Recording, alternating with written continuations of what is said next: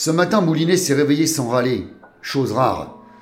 Il a mis une chanson de Renault, 500 connards sur la ligne de départ, 500 blaireaux sur leur moto, un tacle au Paris-Dakar, ça l'a mis de bonne humeur. Ravinsky s'est pointé un peu plus tard avec le sourire et les croissants. C'était très rare aussi qu'ils soient synchro question bonne humeur les deux. Ils ont d'ailleurs trouvé ça très bizarre. Ravinsky avait envoyé les photos de la petite soirée au poulet pour qu'ils aillent faire identifier ce salopard par Gwendoline. Encore un qui ne se doutait pas que sa journée allait se terminer en garde à vue avec des compagnons de cellule très affectueux. Moulinet n'avait pas pleuré pour cette merde. Ensuite, ils ont fait des recherches sur les types présents à la petite sauterie de la veille et ont rendu une petite visite à Mister Émile Gaffaro, leur client respectable, pour savoir ce que son fiston adoré et soi-disant enrôlé dans une secte pouvait bien foutre avec l'adjoint au maire, des banquiers, des entrepreneurs et le violeur de Gwendoline. En voyant les photos, Gaffaro a changé de tête. Il s'est transformé en bougie d'église, le mec, blanc comme un cierge de Pâques. Il leur a avoué en s'embrouillant que cette histoire de secte était bidon et qu'en fait son fiston tremperait dans des histoires immobilières pas très nettes et qu'il voulait le tirer des griffes de ces salopards d'entrepreneurs qui le manipulaient pour obtenir des fonds. Les photos de Ravinsky lui avaient plutôt fait de l'effet au respectable industriel. Quelle embrouille Qui mentait dans ce bordel? Gaffaro leur demanda avec un peu trop d'empressement à leur goût où était son fils. Ils répondirent que pour le moment ils n'en savaient rien. Parce qu'avant de le livrer à son vieux, Moulinet et Ravinsky voulaient entendre sa version de l'histoire. Dans la bagnole, le portable de Ravinsky sonna.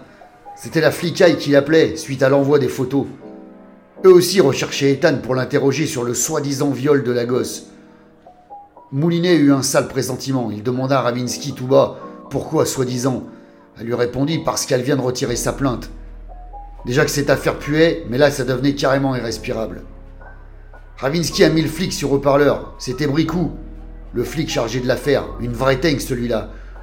Con comme un kebab sans sauce, mais super efficace l'enfoiré.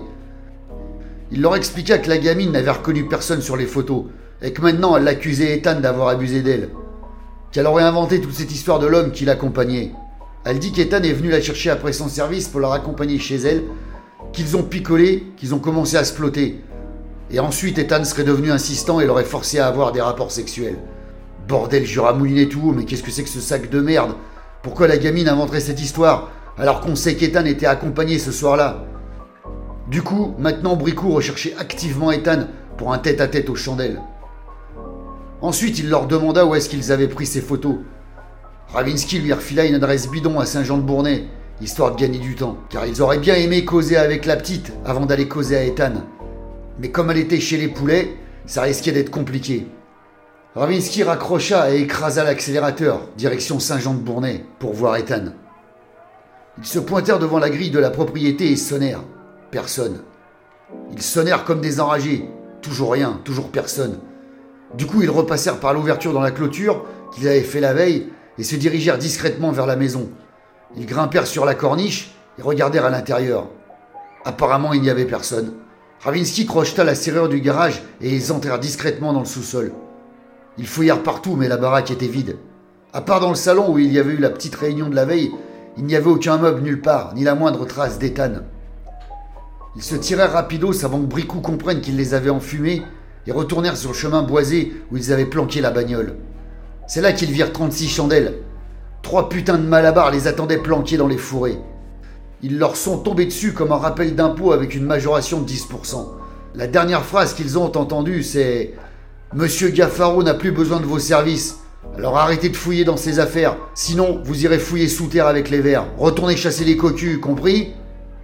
Quand ils émergèrent, l'œil de Moulinet ressemblait à un œuf poché sauce meurette, et ces bâtards lui avaient pété une dent. Il avait vraiment l'air d'un con sans sa ratiche de devant. En plus, maintenant, il zozotait comme Franck Provost dans ses pubs. Il allait devoir aller chez un dentiste, chose qu'il détestait. Pour Moulinet, les dentistes étaient tous des putains de tortionnaires refoulés qui torturait les gens avec le sourire en disant que ça allait pas faire mal, alors que bordel, ça faisait toujours mal. Ravinsky était assise par terre appuyée contre la bagnole. Elle s'alluma une clope et la tendit à Moulinet pour qu'il tire une taffe. La clope après la baston, rigola-t-elle, c'est comme celle après l'amour, elle fait du bien. Ses cheveux étaient en vrac, elle ressemblait à un épouvantail, et sa lèvre fendue était gonflée comme un boudin de zodiaque. Moulinet la prévint que ça risquait de la piquer, quand elle roulerait des pelles à Jade maintenant. Ils éclatèrent de rire. Ça faisait longtemps qu'ils s'étaient pas fait dérouiller comme ça. La dernière fois, ça remontait au concert des Garçons Bouchés dans les années 90 à Lyon. Moulinet avait voulu jouer les durs pour se faire une gonzesse et Ravinsky avait été obligé d'intervenir pour jouer les super-héros et lui sauver les miches. Mais au bout du compte, il s'était quand même fait démonter comme des stands en fin de foire. Ça remettait les idées en place. Bon, au moins maintenant, ils étaient certains que cette affaire c'était du sérieux et que les affaires de Gaffaro n'étaient pas aussi nettes que le casier judiciaire de l'abbé Pierre.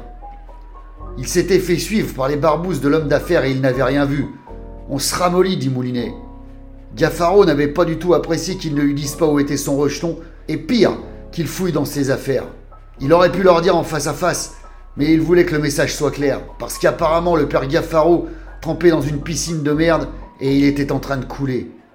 Mais comme il leur avait déclaré la guerre, Ravinsky et Moulinet comptaient bien lui enfoncer la tête dans sa propre merde pour qu'il s'y noie. Maintenant, il devait absolument retrouver Ethan avant les flics et ensuite aller parler avec Gwendoline pour savoir pourquoi elle voulait retirer sa plainte. Mais avant toute chose, Moulinet devait se faire mettre une foutue dent.